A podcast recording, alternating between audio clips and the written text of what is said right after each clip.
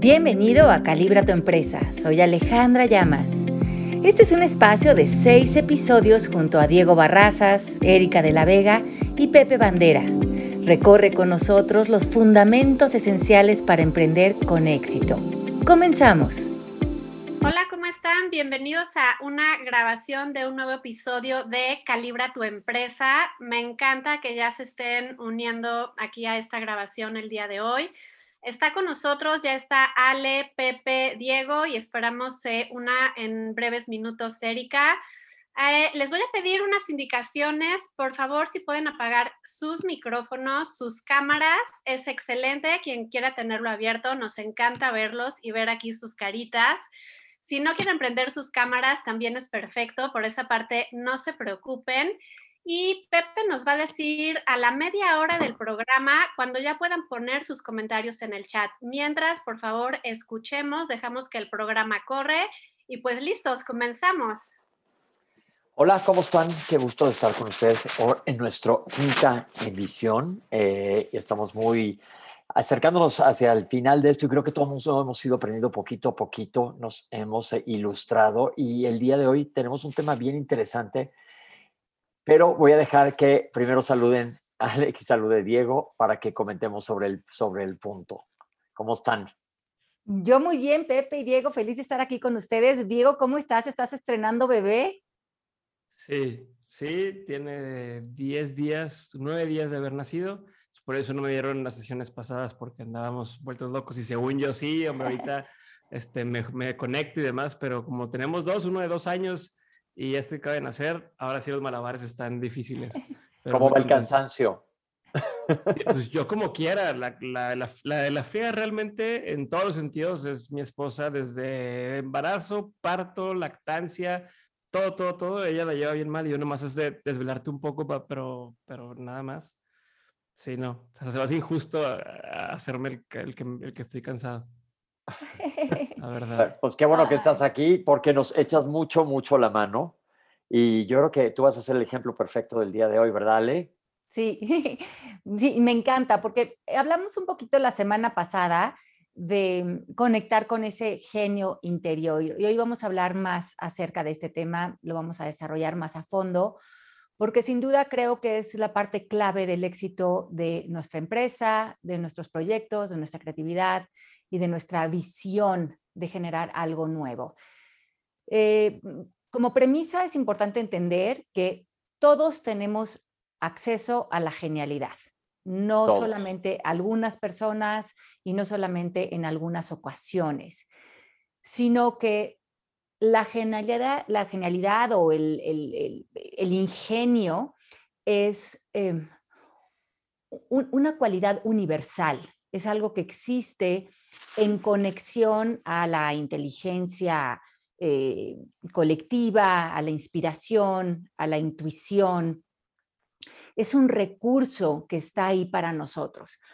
El tema es que, como hemos hablado en otras ocasiones, el 78% de la humanidad vive arraigada en falsedad vive arraigada en conversaciones de crítica, enojo, autocrítica, culpas, eh, victimización, señalamiento, eh, en un nivel de conversación interior de muy baja vibración que lleva a la empresa, que lleva a los equipos de trabajo, y esto hace que nos separemos del ingenio, de la genialidad. Y de esto vamos a hablar hoy. No tenemos que hacer algo en específico para conectar con la genialidad, sino tendríamos que ver qué obstáculos nos están alejando de esta genialidad presente. Que, y aquí está mi Erika, ¿cómo estás, linda? Feliz de estar aquí. Otro día más sale verlos, Pepe, Diego y a todos los que están aquí impulsando su empresa. Ale decía de, conectar con nuestra genialidad, que no tenemos que hacer mayor cosa para descubrirla. Y yo justo ayer que estaba leyendo encontré una frase que decía, descubre cuál es tu genio interior. Y yo pienso que a lo mejor hay mucha gente que diría, híjole, no sé cuál es, o cómo lo averiguo, cómo lo siento, cómo pelo esta cebolla, que me gusta mucho decir a mí, para dar con ella. Lo que pasa es que a veces uno también se concentra en la debilidad y no en tu ingenio. Uno siempre, mm, digamos, uno tiende a, no siempre, ¿no? Porque para algo hemos aprendido a lo largo del tiempo con Alejandra. Pero yo creo que uno tiende, tiene esa morbosidad de eh, ver dónde uno falla. ¿Por qué crees que viendo dónde fallas y viendo tu debilidad es donde tienes que trabajar? Y es donde tienes que poner todo tu esfuerzo para aprender. Y mm, yo, yo siento que hay que cambiar un poco esa mirada. Tienes que ver, porque claro, a las cosas que a nosotros se nos hace fácil, porque es parte de nuestro ingenio, eh, no lo vemos como algo especial. Eh, yo no sé si te, te ha pasado, Alejandra, Pepe, Diego, que dices, ay, Erika, pero imagínate, a mí me dicen, tú entrevistas a la gente y de verdad es como si estuvieras teniendo una conversación. Sí, porque se me da fácil, pero yo no lo veo como algo, como una fortaleza, porque se me da fácil. Yo voy a ver y voy a poner mi foco donde no estoy bien, en la edición, en la organización. Entonces es ahí donde yo tengo que hacer un curso y pedir ayuda y llamar a un coach y ver y, y darme látigo todo el tiempo, no lo estoy haciendo bien ahí, no lo estoy haciendo bien ahí, en vez de ver en lo que soy realmente buena y en vez de hacer más entrevistas todavía. ¿Sabes? No, hay, que, yo creo que así como para abrir un poco la conversación es eso, cambiar un poco la mirada en las cosas que se te hacen fácil, porque esas realmente, ahí está tu fortaleza, ahí está tu talento, ahí está tu ingenio. Lo que pasa es que que se te haga fácil a ti no quiere decir que sea fácil para los demás. El hecho que sea sencillo no quiere decir que no tenga valor, porque uno le quita valor, no, pero eso yo lo hago y eso facilito. No, pero hay gente que no lo sabe hacer. Entonces yo creo y propongo que lo primero que hay que hacer para descubrir nuestro ingenio, llevarlo hacia nuestras empresas, es cambiar la mirada hacia esas cosas que, que nos salen de manera natural. Yo soy buenísimo, buenísimo para, para dormir, pero no sé cómo hacer dinero de eso todavía. Este, es una de mis habilidades. Una app para dormir, Dieguito. Esa es una de mis debilidades. Yo eso sí no sé bien cómo, o sea que sí tengo que ponerle más atención. Pero Diego, tú comentabas hace un tiempo aquí, en una de las, de las charlas iniciales, que te diste cuenta que querías comunicar y que se te ha hecho fácil esa parte que ha ido creciendo. O sea que tú conectaste muy fácil. Sí, la parte, o sea, es lo mismo que dice Erika, la parte de la educación, a mí me encantaba explicarle a otros, ¿no? Encontrar temas que me, o sea, me gusta aprender, y eso es que, que estoy aprendiendo, me gusta sintetizarlo de cierta forma y explicarlo a alguien más. Nunca lo vi como una habilidad hasta que te empiezan a decir, oye, es que explicas muy bien, oye, es que este, me quedó muy claro, ¿no? De pronto daba clase en la universidad, eh, sustituyendo a algún maestro, de, oye, ¿sabes qué? Hazme el favor, prepara el tema y dalo tú. Oye, pues lo entendimos mejor a ti que al maestro. Entonces empiezas a identificar, ah, oye, pues a lo mejor sí soy bueno para esto, ¿no? O sea, a lo mejor sí hay algo, pero de ahí a decir, ¿puedo vivir de eso? Es otro brinco que se va descubriendo sobre la marcha. Pero yo nunca dije, voy a estudiar para ser educador, ¿no? Ni tengo una, no tengo un background de, de como, por ejemplo, mi esposa es educadora profesional, o sea, ella se, se, se graduó de eso.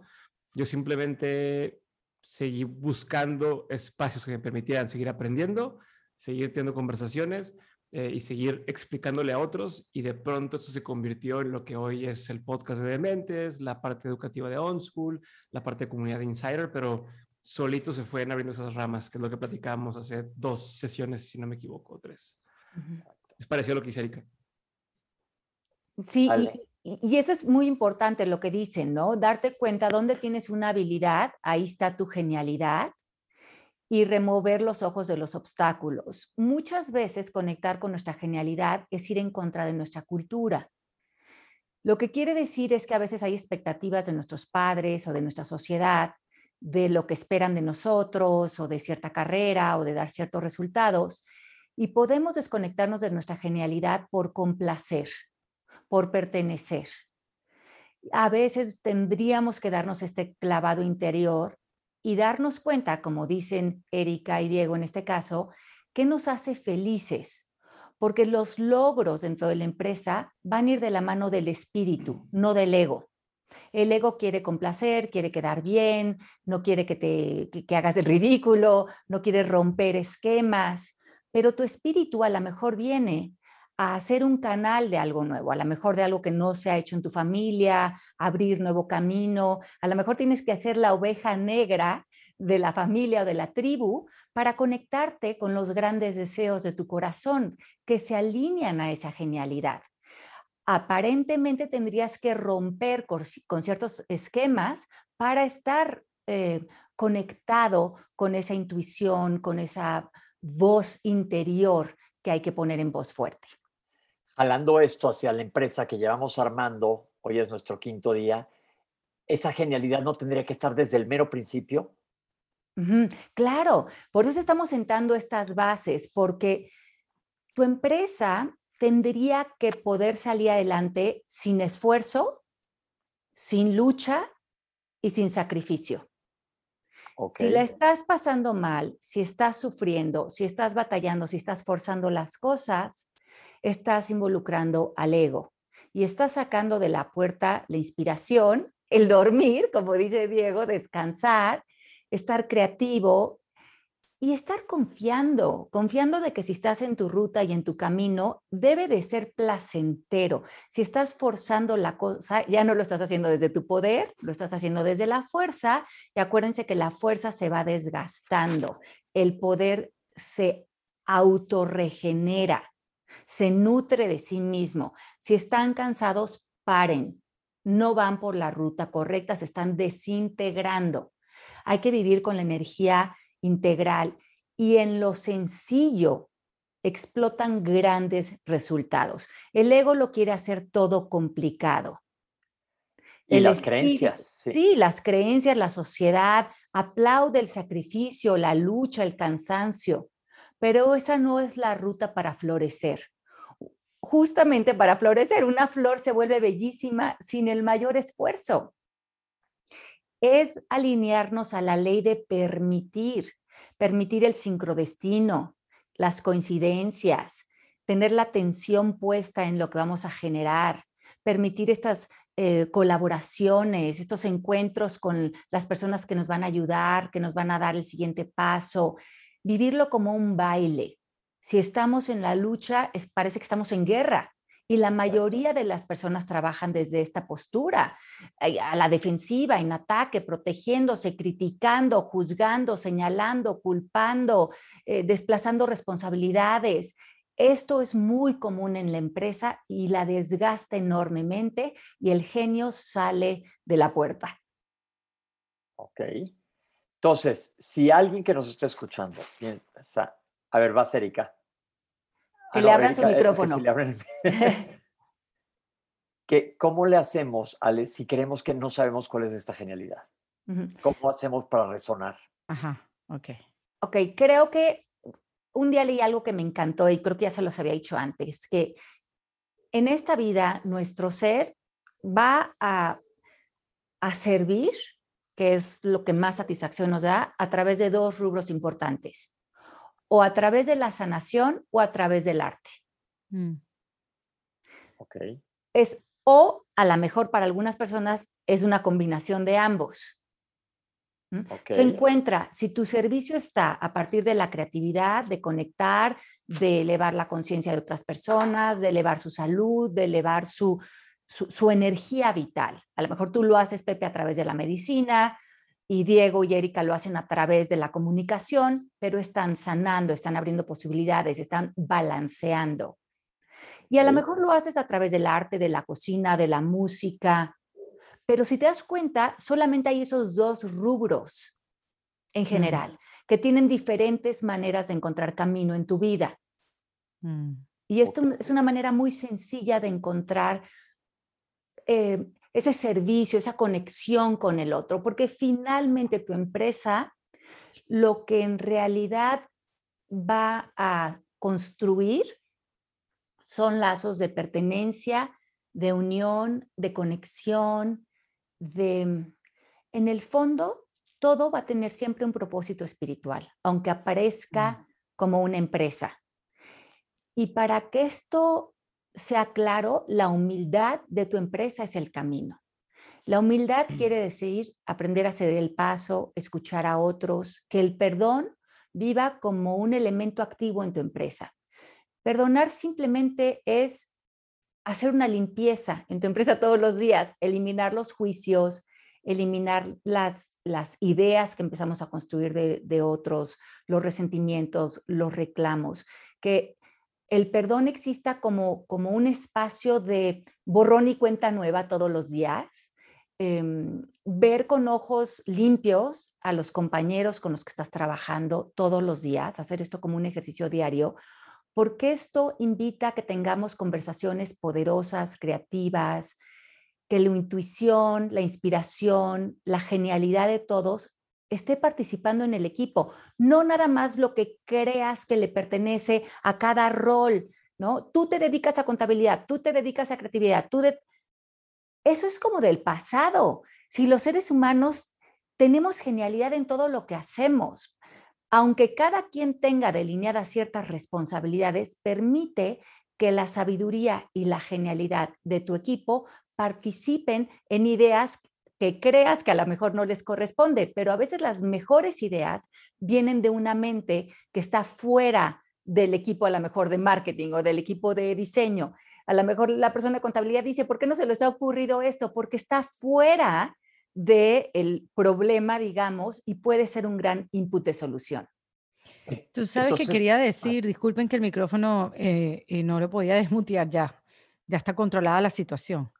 Tú sabes que también pasa que a veces uno no piensa en eso de la genialidad porque uno no se reconoce genial, uno se reconoce o como un trabajador, como un logrador, eh, tú sabes, cosas como más mentales, no sé si son más masculinas, Ale, después no, nos dice, ¿no?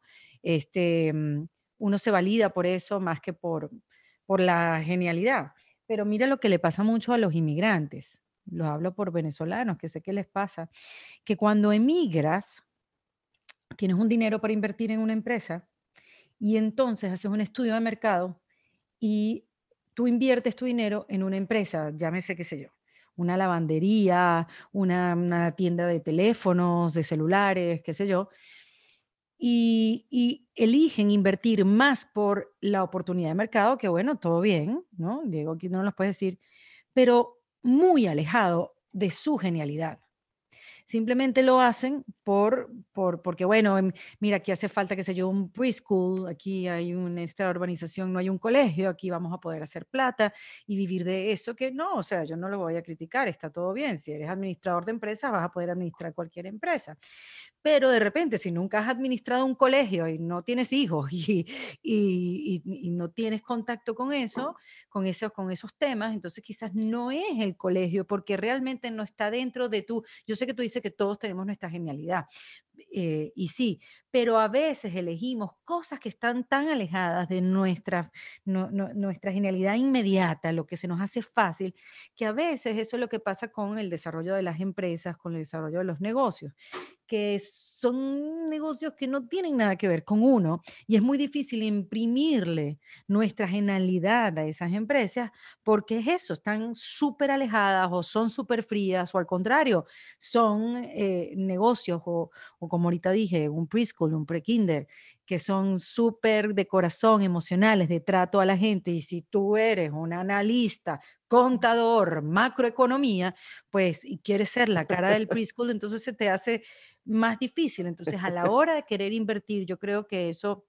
es un consejo que, que dan, y yo lo he escuchado, que, que, que, sea algo que vaya aún más allá de un estudio de mercado, aún más allá de una necesidad del área, sino que pueda ser un, una combinación de tantas cosas para que las cosas salgan bien, para que, para, para que no sea una lucha para ti, sino que salga esa genialidad, salga y fluya.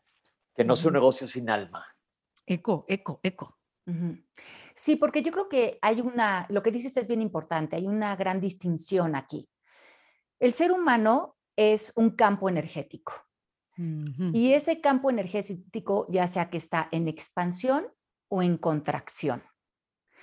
Dentro de tu empresa, si tú te mantienes en expansión, tú lo vas a sentir en tu interior, porque se están expandiendo las ideas, la visión, la creatividad, las ganas, el empuje, el entusiasmo, ¿no? Esta palabra tan linda, entusiasmo, ser uno con Dios, con algo mayor. Eso genera un campo energético, no nada más en ti de cierta calidad, sino que hace un marco energético en el universo alrededor de ti. Y esto es lo que llaman el poder de la intención, cuando te estás haciendo más grande ante tu propio ingenio.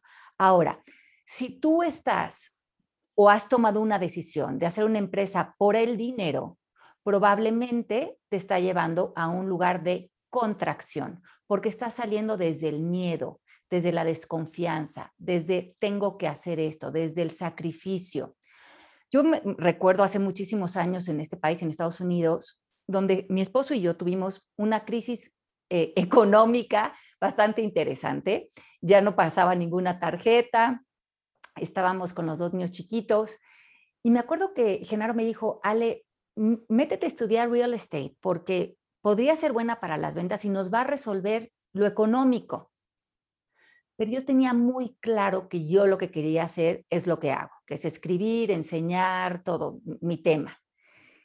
Y yo pensé, es que si me meto en esa ruta y empiezo a hacer dinero y empiezo a resolver lo económico, probablemente lo resuelva, pero voy a caer en una trampa, porque no voy a resolver mi camino, mi verdad, lo que, lo que yo soy. Y voy a actuar desde el miedo y la contracción y no la expansión me resistí a esas tentaciones del miedo y de que la cultura te dicen, resuelve el dinero, tienes dos hijos, todos los argumentos culturales que te van a llevar a una vida donde justamente, Erika, vas a acabar en, este, en esta desconexión total y a lo mejor no trabajando desde el enojo, la frustración, eh, maltratándote, maltratándote, eh, maltratando por lo tanto a las personas que están alrededor tuyo. Eh, no es un lugar que al final va a tener un buen puerto. Y bueno, me subsistí, seguimos adelante y eh, bueno, lo demás es historia, ¿no? He seguido con mi carrera y mis libros y una gran satisfacción. Em, y finalmente la vida te provee porque cuando tú estás alineado a, a la abundancia interior, lo de afuera se resuelve. Y una buena pregunta que te puedes hacer en un momento dado es, fuera de lo que estoy pensando o de lo que estoy creyendo en este momento, ¿estoy bien? Y siempre vas a, resolverte eh, positivamente ante eso. Em, la mente te va a querer jugar muchas trampas para aventarte muchos miedos y, caer en, en, vidas que se van a cartonar para ti. Pero creo que es muy valiente quien sigue los deseos de su corazón y siempre recompensas ahí. Mira lo que dice Luisa, Ale, que dice, a veces sucede lo contrario de, lo que yo decía. Nos creemos muy dominantes del tema y por ende no invertimos lo suficiente en una empresa porque nos creemos genios en eso y entramos en los sabelotodos, que eso nos lleva a no invertir. Me imagino cuando habla de inversión es inversión de tiempo, de, energía y también de dinero. Creemos que ya somos la inversión encarnada, dice. Bueno, yo creo que aquí hay una gran diferencia. Eh, yo creo que no estamos hablando, y qué bueno, Luisa, que esta distinción que haces, no estamos hablando de que el genio no tiene que ver con acumulación de conocimientos, eso tiene que ver con el ego. El genio tiene que ver con una conexión con la inspiración. No necesitas saber más, conocer más, no tiene que ver con algo de soberbia, tiene que ver con darle voz a los deseos de tu corazón. Escucharte. Entonces, lo que estás diciendo se hace un super ejemplo de lo que dijiste del real estate, que hubiera sido una salida para ese momento cuando se sentían que se estaban ahorcando, pero no hubieras cuadrado en donde te tocaba estar a ti, no te hubiera gustado.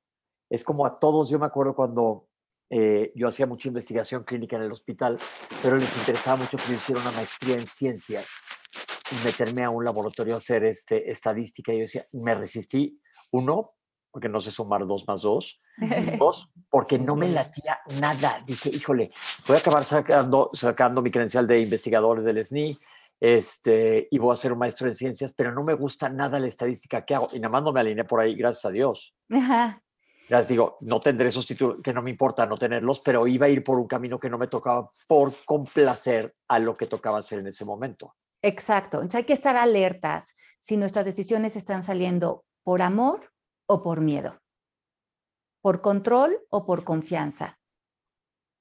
Si estamos siguiendo lo razonable o estamos siguiendo al ingenio. Y creo que para alinearnos también a esta parte de nosotros, deberíamos de sacar de toda conversación empresarial palabras como fracaso, abandono, traición, no soy suficiente, no soy capaz, no voy a poder, esto es muy difícil, culpar, señalar, criticar, como habíamos dicho, eh, dar consejos, creer que sabemos todo, como bien decía Luisa. Em, y si estamos pasándola mal, yo o mi equipo, para hacer un freno total, la tenemos que pasar bien.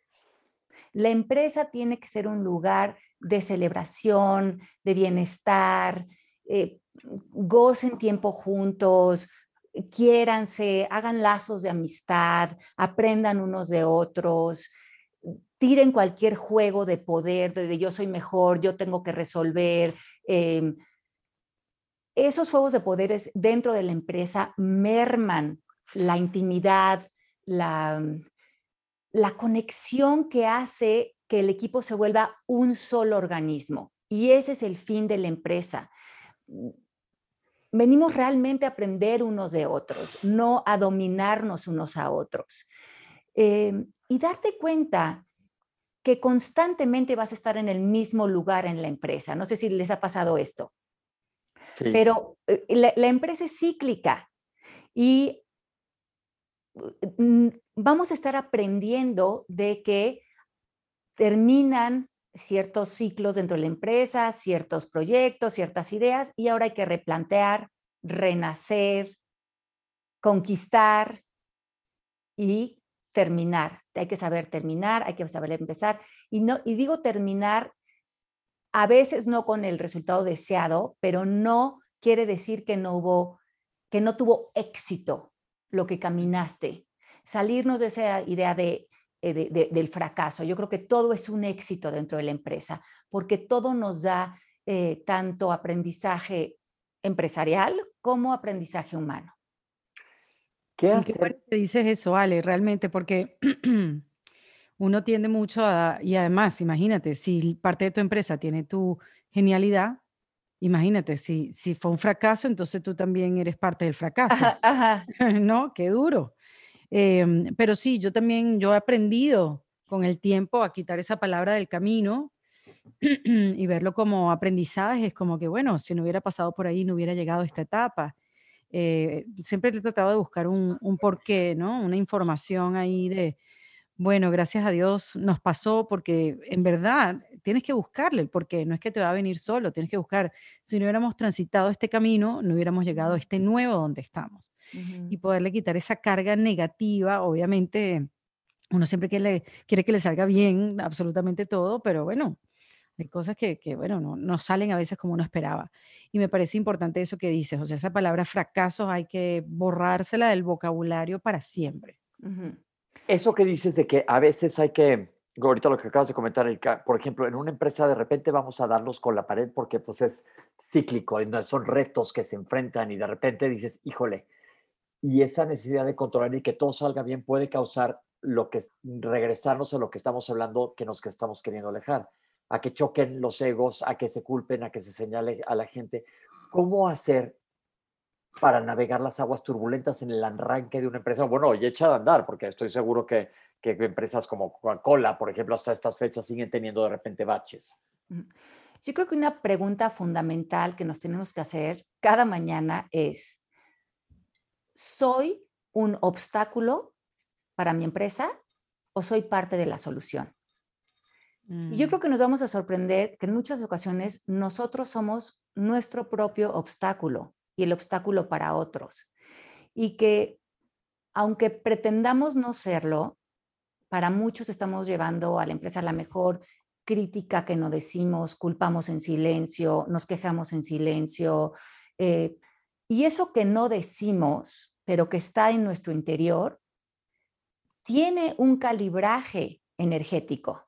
Aunque creas que estás pretendiendo muy bien ser parte de la solución, tu presencia no está llegando con claridad, con amor y con autenticidad. Trabaja en ese diálogo interno donde tú estás haciendo este obstáculo creativo termina con esas guerras internas que tengas hacia otros o hacia la manera en que otros trabajan o aparecen y permítete enfocarte en la solución. Y en la solución me refiero a dejar de ver problemas, ver situaciones, plantearte quién quiero ser frente a esto, cómo puedo contribuir, qué otras opciones existen, qué otras posibilidades existen frente a esto que estamos viviendo como equipo. ¿Qué estoy sumando yo a esto? ¿Estoy sumando más crítica o estoy frenando esto y estoy trayendo nuevas versiones de esta vivencia a la mesa. Mi estado de conciencia, ¿dónde está en todo esto? ¿Estoy en valentía, en amor, en buena voluntad, en, paz? ¿O estoy en queja, reclamo, anhelo, eh, exigencia, victimización? Porque finalmente el estado de conciencia, como lo hablamos hace unas semanas, es lo que está dando el resultado. lo que no vemos eso lo no manifiesto es lo que está plasmando el resultado en el plano físico. Y eso es lo que pocos reconocemos eh, como seres humanos, que los resultados de la empresa se están gestando en ese lugar que no vemos. Ese lugar donde estamos anclados en los pensamientos, en las declaraciones, en las creencias y en lo que callamos también. Ok, ya son las dos y media, entonces voy a empezar con preguntas. Dice Balú, Ale, ¿eso, ¿eso es lo que explicas en el libro del poder de la conciencia? Que, todo está, que todo está creado, pero solo hay que conectarse con eso a ver si entendió bien. Sí, exacto, que es un poco de lo que nos habla Neville Goddard, ¿no? Que es un poco esta, son los principios de la manifestación, pero si no nos quedan claros, si no nos queda claro que todo, todo ya existe en un plano no manifiesto y es que nosotros nos abramos como un canal para que plasmemos a través de nosotros eh, pues el poder de nuestra intención, nuestra creatividad y es en ese, en ese canal, en esa expresión donde permitimos que esa genialidad trabaje a través de nosotros.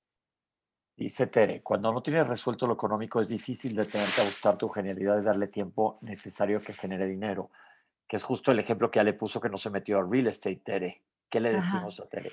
Eh, pues es que esa es la gran creencia, ¿no? Si no tengo resuelto lo económico, tengo que sacrificarme y hacer esto. Yo cuestionaría ese pensamiento, porque, y yo hablo de esto en el libro de oro, yo cuando estuve en esa situación, tuve esta experiencia de no tener dinero, pedí dinero prestado para irme a México con los dos niños, y ahora sí que viví de prestado dos meses con los niños. Vivir de prestado me sorprendió porque me invitaron a un viaje a la playa, me abrían botellas de vino, me invitaban a cenar y durante meses yo y los niños vivimos completamente sostenidos por el universo. Eh, nos sobraba alimento, nos sobraban invitaciones, nos sobraba quien nos abría las puertas de su casa. Y para mí esa fue una gran lección porque el ego siempre te va a decir que te tienes que eh, como arrodillar ante el miedo. Someter. Ajá, someter. Y ahí me di cuenta en ese ejercicio que hice con los dos niñitos de dos y tres años en ese momento, y, desde la humildad me di cuenta que está completamente sostenida, cuidada y alimentada. Y ustedes piensen, que nos están escuchando, si ahorita dejaran de producir dinero, ¿cuántos de ustedes tienen una casa donde irse? De un hermano, de un pariente, de un amigo, de un padre que les darían alimento, bebida. Eh, es más, a lo mejor estarían como yo descubrí, felices de tener la, oportunidad de recibirlos un tiempo y de cuidarlos y de servir. Eh, y, se van a sorprender cómo el universo va a apoyar sus sueños y los deseos de su corazón cuando eh, vive la valentía en ustedes. ¿Tú qué opinas sobre ese tema? ¿Qué opinan del, del asunto de decir, sabes qué? Quiero ser escritor y dejo de trabajar en otros lugares para dedicarme 100% a escribir en lo que llega el ingreso o cualquier otro negocio, ¿no? De decir, me voy de mi sustento seguro, de mi quincena, por perseguir lo que yo creo que es mi genialidad. ¿Cómo tomarías eso? ¿Cómo abordarías ese tema? Es que fíjate que esto es bien interesante, Diego, porque hay un libro muy bueno que me recomendó Gloria, que está aquí conectada con nosotros, que se llama Happy Money. Y el autor nos habla de algo que, en lo que yo he creído básicamente toda mi vida. O sea, el dinero es energía. Cuando el dinero viene de un lugar feliz, ¿qué quiere decir? Se produjo desde un estado de conciencia de felicidad, por una intención que iba a alimentar tu corazón. Lo que produjiste con, de trabajo o, a partir de ese dinero hizo felices a otros, les dio un servicio, les sumó en su vida. Cuando ese dinero regresó a ti, era un dinero que era una energía feliz, por lo tanto la conservas, crece. Pero cuando nosotros estamos recibiendo, por ejemplo, un dinero desde un lugar de enojo, de victimización, de obligarnos a hacer algo, no es un dinero feliz, no es un happy money. Por lo tanto, nos vamos a querer deshacer de él porque es una energía que no está viniendo sumando, eh, nos recuerda que estamos eh, desgastándonos por producir ese dinero. Em, piensen en esto cuando estén trabajando, cuando estén haciendo algo. Entonces, si quieren, por ejemplo, dedicarse a ser escritores y quieren producir un dinero en esta transición, piensen en sus hobbies. ¿Qué harían para producir un dinero extra? A lo mejor les gusta maquillar o les gusta dar clases de pintura o les gusta tocar guitarra hagan clases de lo que les gusta hacer y conecten y que ese sea el trampolín a desarrollar algo. Ahí puede haber una gran profesión y lo que van a regresar a ustedes es happy money. Dicen que se vale, aunque sea ser stripper, no es cierto, se lo inventé. te estás proyectando. ¡Hombre! Pepe, se vale. A estas alturas no hay manera, pero bueno. Pepe, a lo mejor te iría muy bien, te proyectaste. Yo creo que no. Vestido de doctor. Vestido de doctor, mm. exacto. Lanza el estetoscopio. Dice Luisa. A veces nos sucede al contrario de lo que dice Erika, no, nos creemos muy dominantes del tema y por Ah, perdón, perdón, perdón. Perdón, eh, ¿en cuál me quedé? Evalú ya lo leí también. Tere ya lo leí. Hola Pepe, esto es para mí cuando no te pregunta, ¿cómo puedes hacer con tus empleados sean parte de la celebración? Lo justo lo que acabas de decir, que los incluyas totalmente y no y lo que dice Ale, que nos veamos en el mismo plano, no en una pirámide como está diseñado casi todos los organigramas. Eh, María Cordero dice que le, confunde un poco lo de eliminar el fracaso, no es encaminarse al perfeccionismo o negar que hay ciclos que se rompen. yo creo que esto es más bien el cristal con que lo miras, María, pero ¿qué opinan ustedes?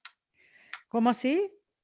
Que le confunde un poco lo de eliminar el fracaso, de quitar la palabra fracaso. Y tú comentaste, Erika, que no lo veas como un fracaso y lo vemos como un escalón. Yo creo que es como veas, no, no quita la palabra. Claro. El fracaso es, digo, a lo mejor como dice Ale, aquella eh, Ale tuvo su centro de yoga, no jaló, pero aprendió cañón de eso. Entonces no lo ve como un fracaso, sino como algo que la llevó a donde está ahora. A otros, sí, a otro paso más, a hacerlo mejor a llegar a, un, a descubrir algo. De repente, mira, no lo estaban haciendo bien, se estaban dirigiendo al público que no era, el lanzamiento no fue, no sé, digamos, o sea, tantas, tantas variables. Pero todo, yo creo que todas esas experiencias, cuando no salen como uno quiere, es, es aprendizaje para la próxima hacerla mejor. Bueno, sí, es doloroso, se pierde dinero, pero mm, la idea es que mientras aprendes, algo bueno. Y aplicas esos aprendizajes, pues recuperarás el dinero o tendrás una mejor inversión. O sea, mm, es imposible no pensar que todo va a salir bien. O sea, hay cosas que no salen a la perfección, imagínate. No, y yo creo que ahí se ha prostituido la palabra fracaso y, de pronto ya en todos los círculos relacionados al emprendimiento es como, ah, sí, el que no fracasa, este, pues ve que estás avanzando y ese tipo de cosas y se empieza a romantizar el tema de, fracasar y, yo creo que si lo ves tal cual, fracasar es, estás en la lona y te quedaste y, la única forma de fracasar es cuando ya no hiciste nada más.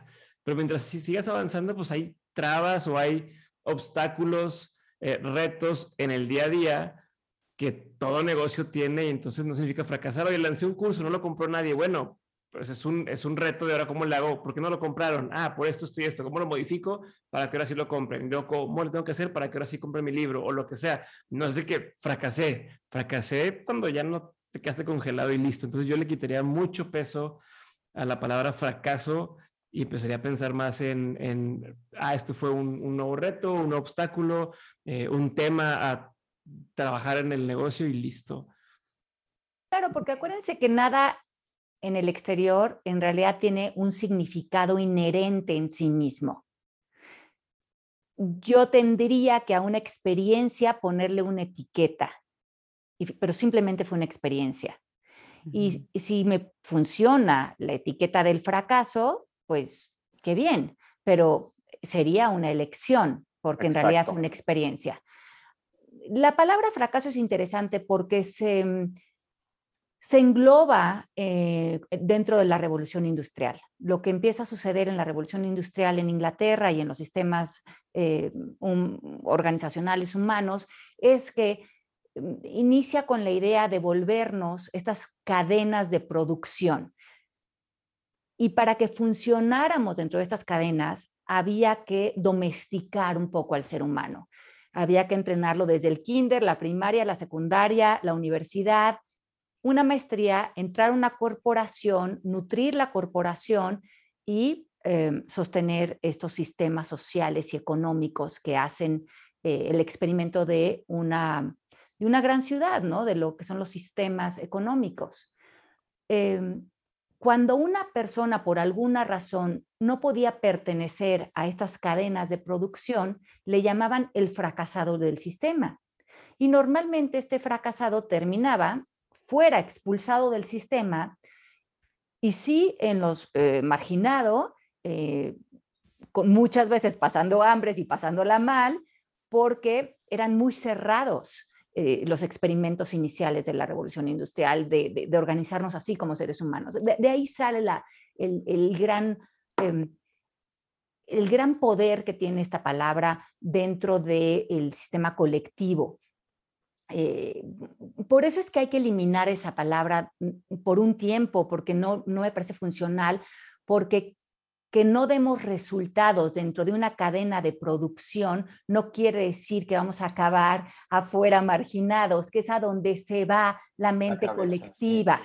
Por eso es que yo les invito a que suelten esa palabra, porque mm, a nivel colectivo tiene mucho peso emocional. Y esas esos experimentos eh, de cómo organizarnos a nivel humanitario no dieron resultado, eh, eh, han explotado esas, esas cápsulas tan cerradas porque obviamente muchos de nosotros no pertenecemos a esas cadenas de producción por nuestras habilidades, porque somos artistas, porque tenemos otro tipo de preferencias, porque no, el ser humano no se puede rellenar y programar y robotizar para que le funcione un sistema. Em, y, eso es el origen de esa palabra y creo que entender el origen de las palabras y por qué tienen tanto peso en el colectivo es importante. Ok, dice Elisa, ¿cómo transmitir la cultura de prueba-error en donde se cree que se equivoca con intención o hasta ganas de molestar contra con toda la conciencia sabiendo que si hay errores que no es por ahí y simplemente no volverá a pasar por lo aprendido. Es decir, si alguien está jodiendo en la empresa, literalmente, básicamente, en otras palabras. Para afuera. Este, pues si alguien no funciona, te, sientas a hablar con él desde un buen lugar, le dices, pues si no estás contento, mejor vete. No sé, Ale, ¿qué opinas? Claro, acuérdense de los actos de lenguaje, que hemos hablado de esto, ¿no? Haz una petición clara.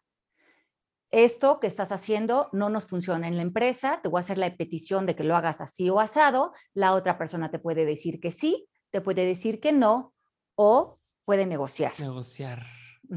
Si la persona te dice, no, yo lo voy a seguir haciendo y a la empresa no le funciona, tú le puedes decir, pues eso no es funcional para nosotros, busca otra empresa en donde se organicen así y que tu equipo se alinee a lo que es funcional en cuanto a virtudes, ética e integridad de lo que estábamos hablando hace unas semanas.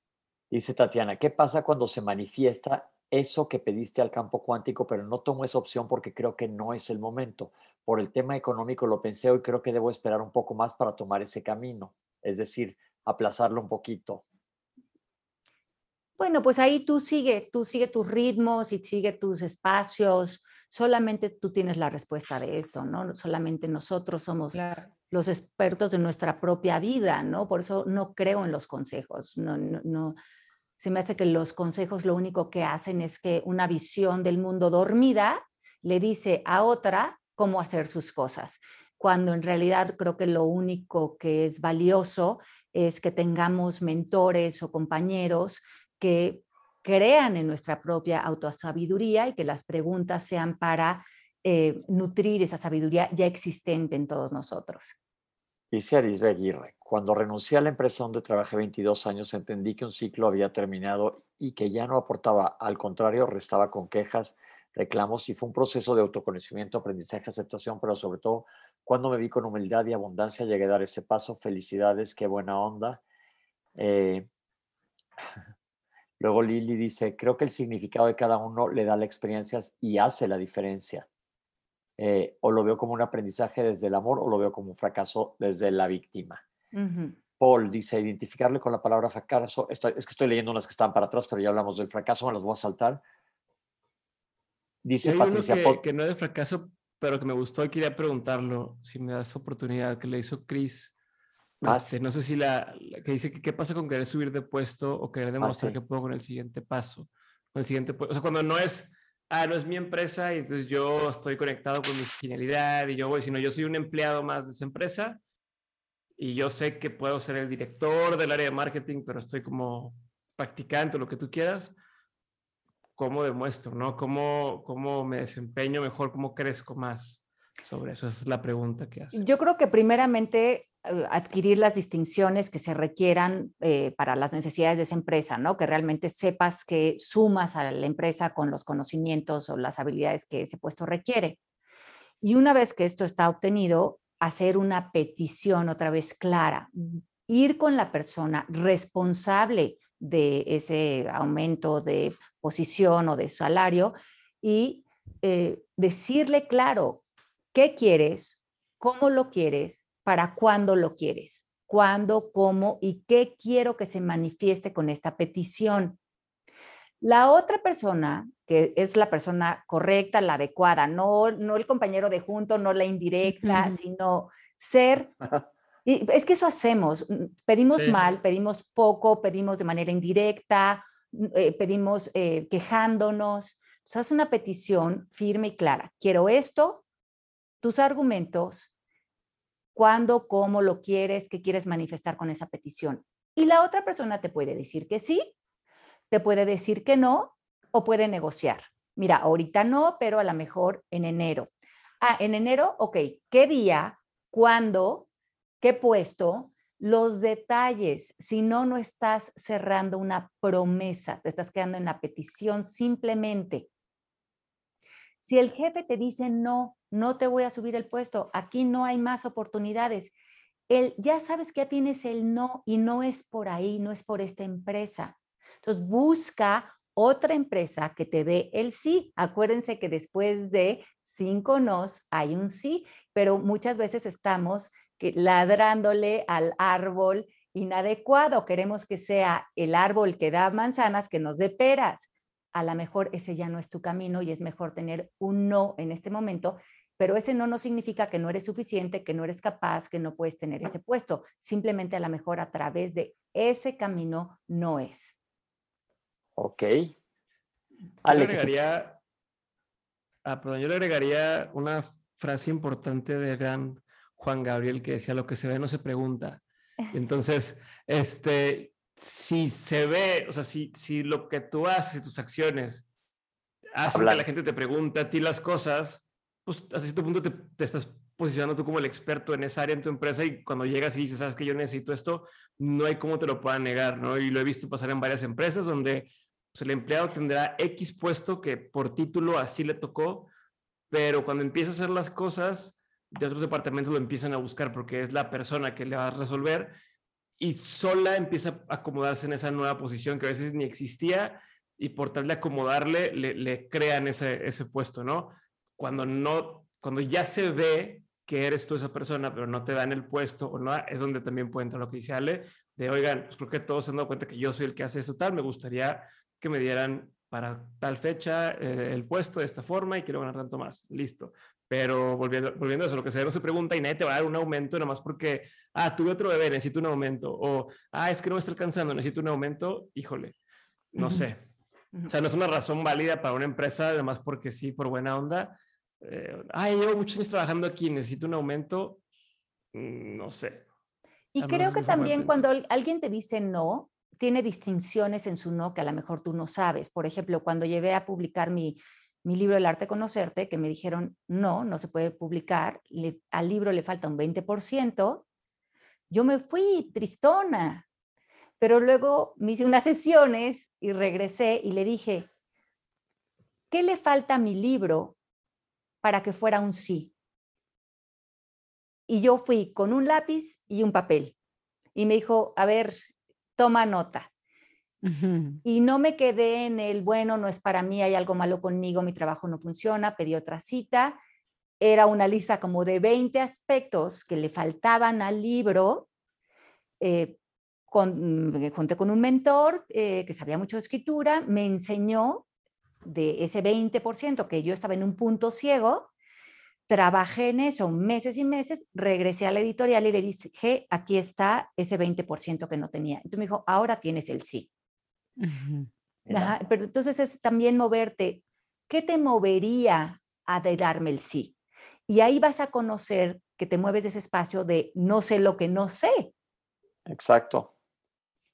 Exacto. Preguntar, siempre decimos ser curiosos. Ser curiosos. Eso que María Elena dice que eso le pasó también a ella, Diego. Al final se crearon dos plazas para tareas nuevas en las que me fui posicionando como la experta y fui abriendo nuevos caminos. Pues ahí está. Ahí está, la gente siempre checa los talentos de la demás gente y ve, digo, literalmente para qué funciona cada quien. No, y además yo creo que es importante mantenerse flexible, no creerse que uno es bueno para esto y para más nada sino, o sea, porque es como el otro día escuché la analogía de una hoja seca. Cuando uno tiene una mentalidad fija, se pone como una hoja seca, rígida, se quiebra y uno tiene que moverse un poco en la vida como aquella hoja que todavía está en el árbol verde, blanda, nutriéndose, porque así también te adaptas a los cambios. Yo, y eso, mira, yo que hablo tanto de la reinvención, a mí me sorprendió una vez cuando me di cuenta que el saber también mucho de algo y creer que por eso eres nada más bueno para eh, esa actividad, también te limita a tu reinvención, porque ¿cómo es eso que no eres bueno para más nada? Porque eres demasiado bueno con lo que estás haciendo, entonces eso tampoco funciona. ¿De qué te vale ser demasiado bueno si no estás abierto a explorar otras cosas. Y hoy en día hay que estar abierto, hay que ser flexible, hay que tener mentalidad de crecimiento, porque todo está cambiando, no es que ante nuestros ojos, sino debajo nuestro. Nosotros sentimos el temblor del cambio y, hay que tener esa disposición de, que entren conceptos nuevos, de que entre sangre nueva a tu empresa, de que entre nuevas ideas y, ser flexible, navegar con ellos y, y no creerse que uno sabe todo, porque un gerente de los años, no sé, del 2000 o un gerente que empezó en los años 90, explíqueme que necesita toda la ayuda de sangre nueva para ser un buen gerente hoy en día. Claro. Entonces, bueno, mantenerse flexible también creo que es un buen consejo. Claro, y, eh, primordial. Acuérdate que eh, hay un libro muy bueno de Margaret Whitley que habla mucho de cómo opera la nueva ciencia en las organizaciones, en las empresas. Y ella habla mucho de esto, Mierica, dice que el elemento más flexible en un organismo es el que se mantiene vivo.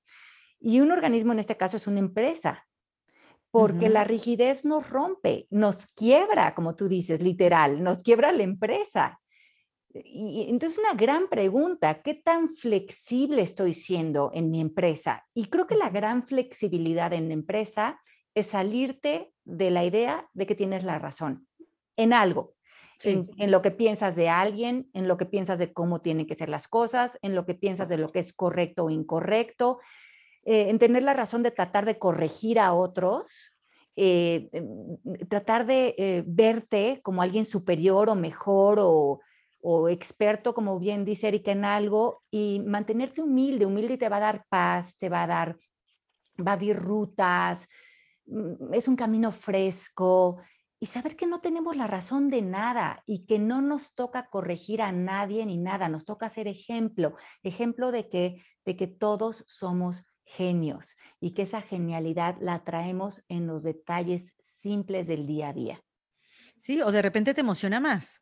Yo he podido también conversar en el podcast, Ale, con mujeres que vienen del mundo corporativo y se han ido al mundo del emprendimiento, y no en el emprendimiento, emprendimiento social, que es aún más intenso todavía. Y, es esa, yo, yo les veo a ellas la, el entusiasmo, como bien dijiste hace ya un rato, esa palabra tan bonita, de pasar a ser una experta, pero una me decía, por ejemplo, que fue directora regional de Procter Gamble de, la región de Latinoamérica. Olvídate el puestazo de Ana María Martínez, o sea, una cosa.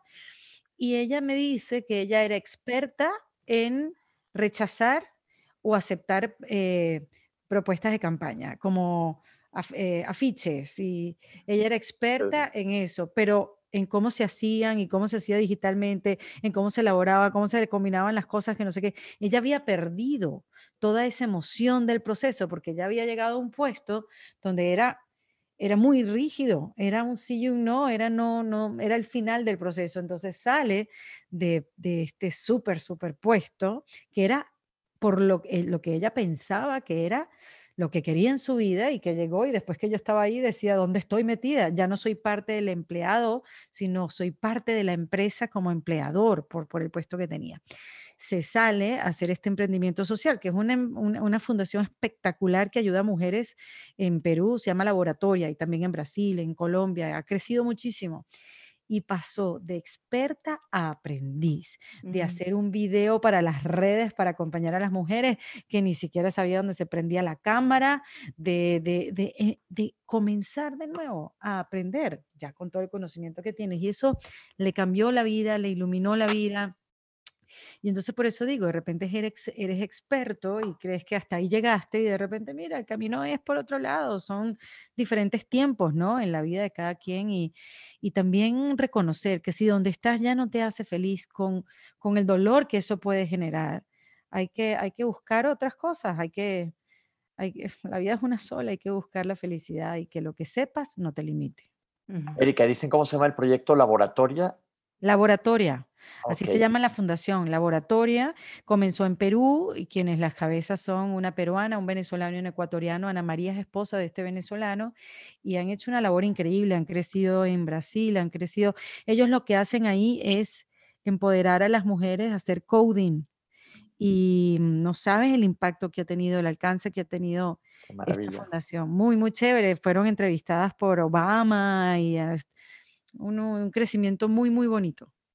Oigan, pues se nos acabó el tiempo. Básicamente llegamos al final de encontrar nuestra genialidad. Bueno, no al final, sino de sembrar la semilla. Al comienzo, el comienzo, al comienzo esta semana. Enfoquémonos en eso, trabajémonos en eso esta semana y sobre todo, donde está su corazón, ahí va a estar su genio. Hay que conectarnos con ese, con ese gran corazón. Gracias, gracias por escucharnos.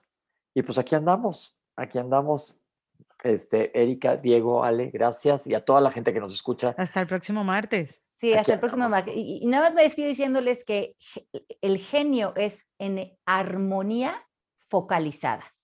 Mm. Bello. Mediten en eso. Creemos con eso. Ok. Mm, un beso grande, nos escuchamos la próxima semana. Bye. Gracias, gracias. Los queremos. Bye bye.